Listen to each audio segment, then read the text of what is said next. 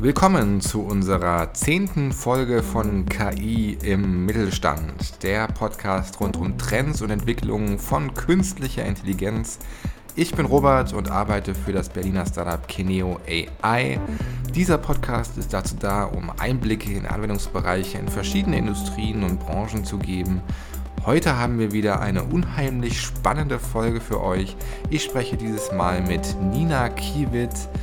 Master in Digital Health und Expertin im Bereich digitale Gesundheitsbranche. Viel Spaß beim Hören! Hallo und herzlich willkommen zum Podcast KI im Mittelstand. Ein kleines Jubiläum, die zehnte Folge. Heute haben wir wieder einen sehr spannenden Gast, mit der wir über die digitale Gesundheitsbranche sprechen. In der letzten Folge ging es bereits um den Bildungssektor, also wieder eine Industrie, die vielleicht vom ersten Blick der Digitalisierung etwas hinterherhinkt. Umso mehr freue ich mich, mehr über die Entwicklung zu erfahren und begrüße unseren heutigen Gast, Nina Kiewit. Hi, ich freue mich hier zu sein. Nina, du hast einen Master in Digital Health. Alleine das macht mich schon sehr neugierig. Du hast bereits früh in deiner Karriere Startups aufgebaut und warst bereits Dozentin an der HTW hier in Berlin, Sprecherin beim Deutschen Startup-Verband und nun liegt der Fokus auf dem Projekt Mindahead. Willkommen, schön, dass du dir die Zeit nimmst, hier uns auch in Kreuzberg in Person besuchen zu kommen und ähm, erzähl uns mehr zu Mindahead. Ja, super. Also ich freue mich, dass ich hier bin. Ähm, vielleicht fange ich erstmal mit Digital Health an, weil du das gerade schon angesprochen hattest. Ähm, liegt mir auch super am Herzen. Der Master da, den ich gemacht habe, ist ein ähm, Master of Science in Digital Health am Hasso-Plattner-Institut. Und die haben vor fünf, sechs Jahren ähm, den Digital Health Master ins Leben gerufen und auch das Digital Healthcare Center da gegründet. Ähm, eigentlich mit der Idee, die, so diese Connection zu schaffen zwischen Ärzten, Gesundheitsakteuren und Informatikern. Und das HPI, also das Hasso-Plattner-Institut, ist an sich ein Informatikerinstitut und ähm, ja, super spannend, dass sie dann angefangen haben, auch quer zu denken und zu gucken, wie kann man andere Bereiche auch noch in diesen Computer Science Bereich äh, rein integrieren. Da haben die also angefangen, das Digital Health Center zu gründen. Und am Digital Healthcare Center gibt es drei Lehrstühle, ähm, das heißt drei Fachbereiche, auf die sie sich fokussieren im Digital Health Bereich. Und zwar ist es einmal der Connected Healthcare Bereich, das heißt, da geht es vor allem um Daten, ähm, die man sammelt über, über Wearables, ähm, über, über zum Beispiel Smartphone Watches, ähm, aber auch über, über Smartphone. Ähm, da gibt es aber verschiedene weitere Wearables. Man kann ja über tausend Sachen Daten mittlerweile sammeln. Dann gibt es den Machine Learning-Bereich und den Personalized Medicine-Bereich. Und jetzt weiß ich nicht, was dich davon interessiert, ob ich da weiter ausholen soll, aber es gibt äh, viel ich, zu erzählen. Habe ich da Machine Learning gehört? Ja. Wo ist da der Fokus? Genau, Machine Learning, die fokussieren sich tatsächlich darauf, ähm, ja, Medizin zu einer Datenwissenschaft zu machen. Das ist so deren, äh, deren Claim, deren Slogan. Ähm, und was die vor allem machen, ist, sich auf Bildgebung in der Medizin zu fokussieren, ähm, aber auch auf DNA-Sequenzierung. Und im Endeffekt, das, was sie machen, ist, Modelle zu entwickeln, ähm, ja, Modelle zur Erkennung von Krankheitsmustern in Bildern, aber auch in Daten zu erkennen. Und ja, das machen die jetzt seit einigen Jahren äh, im Research-Bereich und sind erfolgreich und finden super neue, äh, interessante Bereiche in, in diesen Modellen und neue, ja, neue Features heraus. Ja, jetzt sind wir ja schon ziemlich schnell sehr tief und detailliert geworden. Ja. Äh, ganz kurz noch abschließend zu dem Digital Health Studiengang. Mhm. Seit wann gibt es den? Ist, bist du da einer der ersten gewesen? Oder wie? Ja, genau. Ich war tatsächlich die, ähm, also beim ersten Batch von diesem Studiengang. Mhm. Ich glaube, jetzt ist der dritte, vierte Batch ungefähr. Also es ist alles noch recht neu. Mhm. Und jetzt, ähm, bevor wir dann wirklich auch äh, Use Cases äh, besprechen und schauen, was künstliche Intelligenz in der Branche so bewegt, meint Ahead, das ist dein äh, neuestes Projekt und glaube ich auch der, der erste, das erste Unternehmen, was du wirklich auch gegründet hast, von, von der Pike auf. Mhm. Was steckt dahinter? Ja, genau. Also Mindahead ist mein, äh, ja, meine eigene Firma, mein eigenes Startup und da entwickeln wir eine Plattform, für die Früherkennung und für die digitale Behandlung von Early Stage Alzheimer. Das heißt, ähm, das ist so eine frühe Phase von Alzheimer, die heißt Mild Cognitive Impairment. Und das, was wir da angehen, ist einerseits mit einer Früherkennung wirklich Menschen die Möglichkeit zu geben, sich frühzeitig Feedback zu holen, hey, wie steht es eigentlich mit meiner eigenen Gehirngesundheit? Ähm, dann von uns quasi ein Assessment zu bekommen, entweder ja, vielleicht gibt es da schon ein Risiko, oder nee, es ist alles normal, es ist ein normaler Alterungsprozess. Und wenn wir die Leute dann eingeordnet haben und sie dann beim Arzt waren, dann können sie da vom Arzt ähm, verschrieben bekommen, äh, ja, unsere App verschrieben bekommen, also unser digitales Behandlungsprogramm.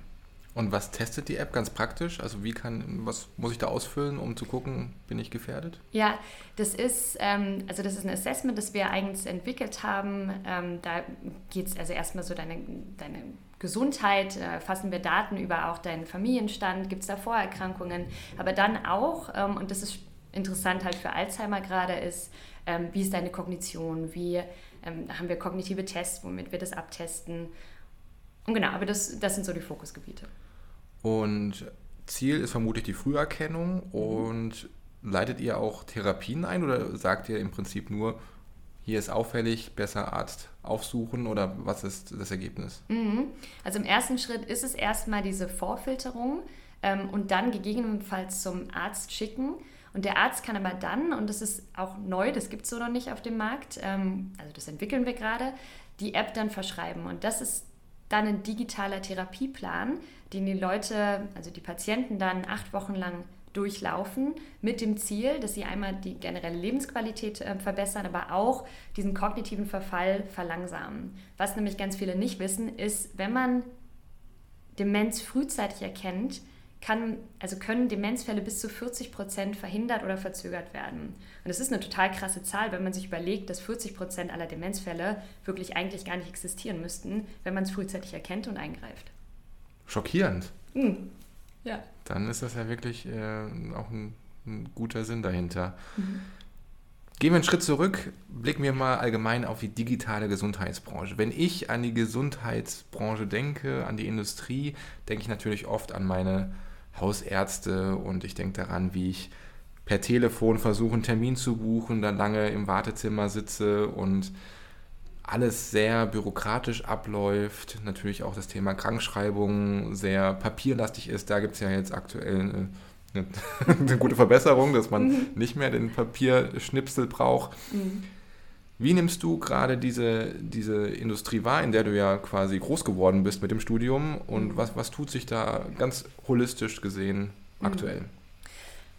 Ja, also generell kann man sagen, dass es also dass es schon immer mehr Fortschritte gibt. Ja? Auch dieser digitale Wandel setzt auch immer mehr ein in der Gesundheitsbranche. Und es ist auch irgendwo ein Shift da vom Mindset her. Ne? Also gerade die jüngeren Generationen, die da als Ärzte, als, als Personal im Krankenhaus arbeiten, ähm, die sind ja digital aufgewachsen und die nehmen das natürlich mit. Und jetzt ist dieser Mindset-Shift, der, der kommt langsam immer mehr und jetzt müssen sich aber die Prozesse und Strukturen anpassen. Und das passiert auch, aber halt langsamer und Step by Step, weil du halt einfach im Gesundheitsbereich sensible Daten hast. Du musst immer gucken, okay, mit Regulatorien, mit, mit allem Möglichen. Ähm, und das dauert halt einfach, bis wir da halt wirklich Prozesse aufgesetzt haben, die ja branchenübergreifend, also auch zwischen verschiedenen Akteuren, ähm, ja, bis die alle digitalisiert werden, das dauert. Ähm, und wir sind da auch, denke ich, langsam in Deutschland, aber es tut sich was. Und das ist spannend. Und genau zum Beispiel mit dem, mit dem Digital Health Master. Und es, also auch überall in Deutschland kommen verschiedene ähm, ja, Bildungsmaßnahmen, die alles, die alles eigentlich darauf abzielen, die Gesundheit digitaler zu machen, mit dem Ziel, im Endeffekt Patientenversorgung, so die generell Gesundheitsversorgung zu verbessern. Und du hast es gerade schon angesprochen, in Deutschland eher hinterher. Hast du auch Einblicke in die Gesundheits- äh, Branchen der anderen Länder, wie da der Status ist? Mhm. Also jetzt nicht super speziell, ähm, aber das, wo gerade im AI im Medizinbereich Vorreiter oder wo, ja, wo da Vorreiterfunktionen eingenommen werden, ist ganz klar in China. Einfach weil da, ja, da ist halt diese, diese Daten, der Datenschutz ähm, nicht so weit ausgereift wie jetzt hier zum Beispiel in Deutschland. Ne? Also da wird wirklich geguckt, hey, was können wir an AI, an Machine Learning verwenden, um wirklich alles Daten zu, zu verknüpfen und dann zu gucken, okay, was können wir optimieren. Das heißt, in China passiert viel, ähm, in den USA auch. Und in den USA ist es halt spannend, weil die viel mehr aktuell auch auf einem persönlichen Bereich mit genetischen Daten arbeiten. Das dürfen wir in Deutschland aktuell nicht, das, ne, wegen Regulatorien. Ähm, aber was da passiert, ist super spannend, weil die setzen einerseits ja persönliche ähm, Produkte ein im genetischen Bereich, aber was sie dann halt mit den Daten dahinter machen ähm, und welche, ja, wo sie schon AI einsetzen, um verschiedene neue Erkenntnisse zu, ja, zu erlernen, das, ist, das passiert in den USA, das passiert hier noch nicht. Ja, also ist im Prinzip die Datenregulation in Deutschland Fluch und Segen zugleich? Ja und nein. Also ich glaube, das ist immer Ansichtssache. Mir persönlich könnte es auch ein bisschen schneller vorangehen, ähm, dass wir tatsächlich einfach noch schneller sind in den Digitalisierungsprozessen in der Gesundheit. Aber es sind nun mal sensible Daten und ja, es ist schon richtig, dass man da wirklich vorsichtig vorgeht und die Prozesse aufbaut, dass unsere Daten immer geschützt sind. Ja. Wir haben ja den Titel auch in diesem Podcast Künstliche Intelligenz im Mittelstand, also KI. Siehst du ganz konkrete Anwendungen von künstlicher Intelligenz? Du hast eben schon ein paar erwähnt im, äh, im Studiengang, Studiengang gerade so Bilderkennung von Röntgenbildern und Früherkennung von bestimmten Krankheiten. Darüber hinaus hast du noch mehr Anwendungsgebiete parat? Mhm. Ein Bereich, der super spannend ist und ich glaube auch, der in den nächsten Jahren immer weiter boomen wird, ist ähm, auch so die Connection zwischen Gesundheit, Mental Health, psychologische Gesundheit und AI. Also eine Sache, die zum Beispiel am HPI erforscht worden ist, ähm, die haben sich angeguckt, wie bestimmte User ähm, interagieren auf Social Media Plattformen, Facebook, Instagram, was die posten, ähm, in welchen Abständen, mit, dem, mit wem die was teilen und haben daraus dann oder haben darauf Algorithmen angewendet, um zu gucken, Mensch, kann man mentale Gesundheit vorhersagen oder ablesen? Und ja, kann man, da ist ein Riesenpotenzial dahinter. Und tatsächlich kannst du ziemlich gut vorhersagen, ob jetzt zum Beispiel jemand ähm, an einer Depression erkranken wird. In, oder, ne? Also es gibt da verschiedene Modelle, auch andere äh, mentale Gesundheiten. Ähm, aber das ist super spannend und ich glaube, das wird auch ein, ja, ein Thema der Zukunft sein, gerade weil Social Media immer weiter voranschreitet und immer mehr junge Leute erreicht. Ja, und Mental Health, da spielt eine große Rolle. Ähm, habt ihr denn bei Kineo auch schon Erfahrungen machen können, wo ihr AI im Gesundheitswesen anwendet? Ja, ein paar Berührungspunkte gab und gibt es. Wir sprechen mit einem großen Krankenhaus, einer großen Krankenhauskette, muss man sagen. Und die haben natürlich auch die Herausforderung, wie gerade alle in der, äh, in der Krankenhausindustrie, dass sehr hohe Auslastung gefahren wird, sehr viele OPs anstehen, sehr viele Menschen krank sind und da hilft natürlich jede kleine Prozessoptimierung. Und da kommen wir natürlich mit Kineo ins Spiel, unser Fokus liegt ja ganz klar auf der Optimierung von Prozessen, auf der Automatisierung. Und da gibt es zum Beispiel einen Anwendungsfall, dass die Ärzte und Ärztinnen im OP schon Befunde formulieren können, beziehungsweise das, was sie auch in der OP machen, durch Natural Language Processing. Also die können gewisse Faktoren oder gewisse äh, Informationen diktieren in ein Gerät, die dann erfasst werden und automatisiert in einen Bericht landen sodass natürlich auch die Zeit nach einer OP entfällt, wo die Ärzte und Ärztinnen einen Befund schreiben müssen, was oft ja fast genauso lange dauert wie eine OP. Okay, das ist ein bisschen übertrieben, aber sehr viel Zeit frisst und so natürlich auch eine höhere Auslastung möglich ist von den, ja, von den Ärzten und Ärztinnen. Anderer Bereich, den ich auch sehr simpel nachvollziehbar finde, ist dieses ganze Thema Krankenhausnahrung. Also ähm, jeder kennt es, wenn man im Krankenhaus ist, man bekommt morgens, mittags, abends äh, gutes und manchmal nicht so gutes Essen. Und ähm, es gibt sehr viele Lebensmittelallergien natürlich und Unverträglichkeiten im Krankenhaus. Manche mit einer Magen-OP dürfen halt nur bestimmte bestimmten Konsistenz essen und so weiter und so fort. Und das kann man alles über Daten sehr gut erfassen und auch vorhersagen. Also wie viel Magen-OPs stehen an, also wie viel Nahrung brauche ich in Breiform, überspitzt formuliert.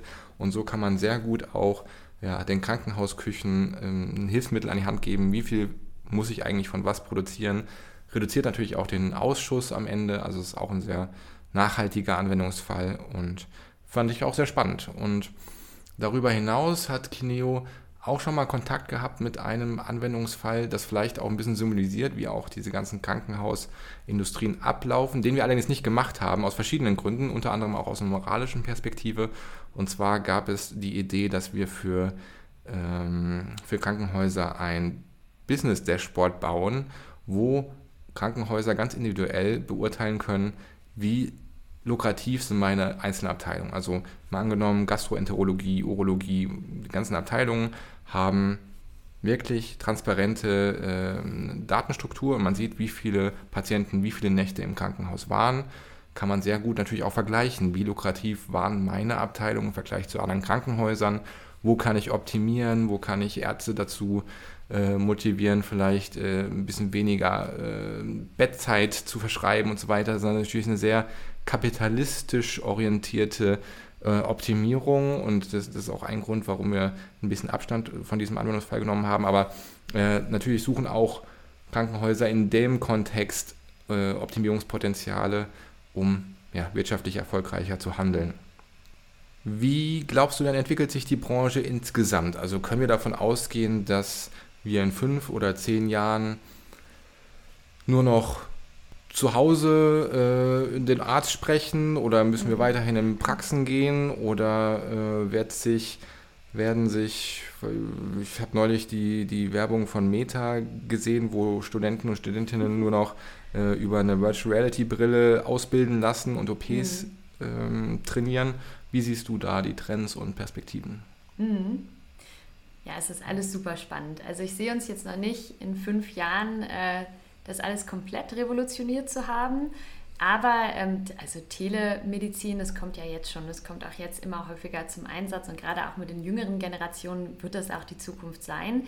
Und, und ich denke, das ist halt auch spannend, vor allem auch im Zusammenhang mit anderen dann Apps und Features, die man halt auch digital machen lassen kann. Ja? Also ich denke jetzt an ähm, zum Beispiel Dermatologie, ja, also dass man irgendwie einen Leberfleck hat oder eine Hautstelle, wo man dann halt mal kurz ein Foto davon macht ähm, die KI dahinter wirklich flächendeckend auslesen kann, Mensch, ist es jetzt vielleicht was Gutartiges oder was Bösartiges, das dann dem Arzt oder der Ärztin äh, zur Verfügung zu stellen und quasi so als Entscheidungsgrundlage das zu haben. Und ich glaube, genauso diese Beispiele werden in den nächsten Jahren immer mehr werden.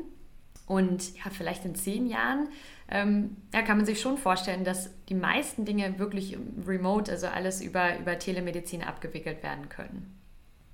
Du hast es gerade ein bisschen beiläufig erwähnt, auch dieses Thema ähm, Patientendaten. Mhm. Das triggert auch gerade bei mir, wann glaubst du, haben wir dieses Problem gelöst, dass man nicht mehr ständig unterschreiben muss, okay, mein Hausarzt darf auch die Daten bekommen, äh, Arzt B weiß, was Arzt A mit mir gemacht hat. Mhm. Meinst du, das wird irgendwann mal gelöst? Ja, ähm, das, du gehst so ein bisschen aufs Thema Interoperabilität, ne? Mhm. Ja.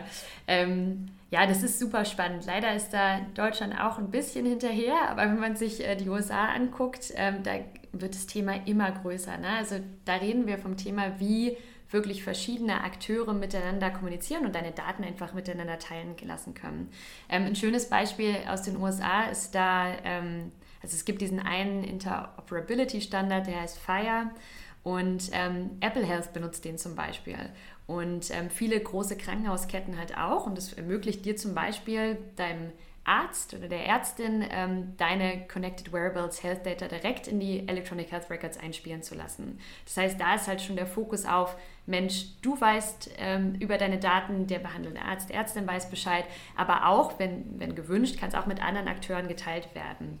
Und das ist super wichtig, ne? weil sonst hat halt, wenn du dann mal zu einem anderen Arzt oder Ärztin hier in Deutschland gehst, weiß der überhaupt nicht, was vorher vielleicht passiert ist. Und gerade so dieser Datenaustausch ähm, ist wichtig. Da wird wahnsinnig viel dran gearbeitet, auch hier in Deutschland. Wir haben tolle äh, Key Opinion Leaders im Bereich, ähm, die das aufbauen, auch an der Charité hier. Ähm, aber das ist halt auch wieder was, was Prozesse ähm, weit und flächendeckend aufgebaut werden muss. Ja ja, es ist halt ein, ein Riesenapparat, der mhm. da bewegt werden muss, um Prozesse zu optimieren. Meine, man kann es ja auch nicht mit einem Arzt oder mit einer Praxis anfangen. Man muss es ja im Prinzip komplett neu ausrollen, äh, sodass ja, man auch verstehen kann, nachvollziehen kann, warum die Mühlen gerade auch in der Industrie etwas langsamer malen. Mhm. Ja, meine Fragen äh, sind eigentlich beantwortet. Hast du noch Themen, Fragen, irgendwas, was dich, äh, was du gerne auch loswerden möchtest? Ja, vielleicht noch eine Frage an dich. Ähm, weil ihr seid bei Kineo ja die KI-Experten. Wo seht ihr denn Potenzial im Gesundheitsbereich? Also wo kann es hingehen? Was denkt ihr? Insgesamt werden, denke ich, die Prognosen und Vorhersagen viel besser. Also ich vermute, dass in wenigen Jahren diese großen Überraschungen wie äh, wir haben plötzlich äh, 100 Patienten und Patientinnen in der Notaufnahme und äh, es gibt eine neue, neue, neue Grippewelle, die war, jetzt, äh, die war jetzt natürlich sehr extrem und äh, auch natürlich schwer vorherzusagen, aber ich glaube, dass diese ähm, Ausreißer immer seltener werden, sodass natürlich auch die ähm, Krankenhäuser und Ärzte sich immer mehr darauf vorbereiten können, wie, wie eine bestimmte Auslastung auch stattfinden wird. Also ich glaube, das wird äh, sich verbessern perspektivisch. Mhm. Dann wer, wird es digitaler werden. Also ich bin ja auch begeistert von so Tools wie Doctolib, also immer so klassisches mhm. Beispiel, aber es macht halt einfacher, einen Arzt zu finden und einen Termin zu buchen. Ja. Ähm, gibt natürlich auch Yameda und andere Anbieter in dem Bereich, aber ähm, ich glaube, immer mehr solcher Produkte kommen auf den Markt und äh, machen das Leben leichter. Und am Ende äh, muss aus meiner persönlichen Perspektive, gar nicht mal aus Kineo-Perspektive, aber aus meiner Perspektive müssen die Ärzte und Ärztinnen auch das Denken in der Hinsicht ändern. Also es, viele lehnen sich vielleicht auch zurück, weil sie diesen, diesen Mechanismus von Patient und Patientin kommt zu mir in die Praxis, äh, lässt sich untersuchen, wartet auch gerne eine Stunde und ähm, helfe der Person und schicke sie wieder nach Hause, dass das vielleicht etwas altmodisch ist und vielleicht auch dieser Prozess etwas neu gedacht werden muss und man sich vielleicht auch öffnen muss gegenüber Telemedizin oder vielleicht sogar irgendwann Virtual Reality Room, wo man ähm, sich gegenüber sitzt. Also das sind so Sachen, die ich persönlich spannend fände und was so meine Gedanken dazu sind. Mhm. Was mir dazu noch einfällt, ähm, ich finde immer, Digitalisierung klingt erstmal so abstrakt. So ein nahbares Beispiel ähm, ist zum Beispiel eine Bekannte von mir, ja, die arbeitet in einer, äh, in einer Notaufnahme. Und tatsächlich ähm, rennen die da halt noch viel mit kleinen Büchlein rum. Und dann, wenn halt schnelle Entscheidungen getroffen werden, müssen die erstmal in diesem Büchlein rum, rumblättern.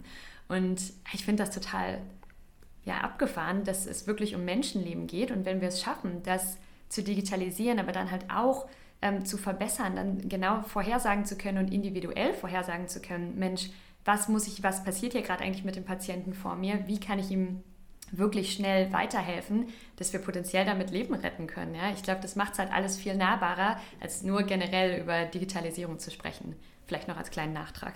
Ja, es gibt auch so viele ähm, einfache Dinge, die so viel verbessern. Also die Oma meiner Frau hatte, hat jetzt so eine Uhr äh, um ihr Handgelenk wo eben kontrolliert wird, ne? Hat, hat sie einen gesunden Puls, hat vielleicht, ich weiß nicht, ob die einen Herzinfarkt oder sowas äh, notieren, aber ähm, neulich ging das auch automatisch oder aus Versehen los und dann hat irgendein Notarzt angerufen über die Uhr, äh, weil sie, glaube ich, ich weiß nicht, was da ausgelöst wurde, aber die, die Uhr hat gedacht, das wäre ein Notfall. Ähm, aber insgesamt ist es natürlich eine sehr gute Sache, dass, ähm, ja, dass man mit solchen Tools einfach am Ende auch Leben rettet. Mhm. Ja, und dazu vielleicht noch ganz kurz einen Beitrag. Ähm, die Frage ist dann natürlich auch, wenn wir wirklich mal in fünf bis zehn Jahren sagen, okay, wir benutzen KI, ähm, vielleicht auch unabhängig von Ärzte- und Ärztinnenentscheidungen, wer ist dann verantwortlich dafür? Ne? Das ist halt auch nochmal immer so die spannende Frage. So, so Responsibility in AI. Ähm, ist dann der Hersteller dafür verantwortlich, wenn mal was Falsches passiert, wenn was Falsches ausgelöst ist? Ähm, ich glaube, das sind noch spannende Fragen, mit denen man sich einfach noch weiter beschäftigen muss. Ja, ja also dieses Thema kann man natürlich nochmal fortsetzen. Also ja. äh, geht ja auch wieder in Richtung Ethical AI. Was mhm. ist, wenn der Arzt oder die Ärztin gar nicht mehr die Entscheidung trifft, wer behandelt wird, sondern eine KI eine Reihenfolge festlegt und dann natürlich äh, nicht nur anhand von Krankheitsmuster, sondern vielleicht Alter, äh, Farbe, Geschlecht, also muss ja alles wirklich äh, dann auch ja, so trainiert werden, dass es ähm, ethisch korrekt ist und äh, das, ja, auch ein sehr komplexes Thema. Mhm. Ja, total. Prima. Ich würde sagen, wir kommen zum Ende dieser Folge. Mhm. Nina, vielen Dank für deinen Besuch. Gerne, wir, gerne. wir haben viel gelernt zum Thema ja, Digital Health Studium. Das fand ich primär erstmal äh, interessant, darüber mehr zu erfahren. Dann über die verschiedenen Trends in der Gesundheitsbranche haben ein bisschen philosophiert, wie das Ganze auch in fünf oder zehn Jahren aussehen könnte. Wie immer auch der, die Bitte an unsere Hörerinnen und Hörer, sendet uns Feedback, abonniert uns, wenn, wenn ihr diesen Podcast unterhaltend findet. Und beende damit diese Folge. Nina, vielen Dank für deinen Besuch. Gerne.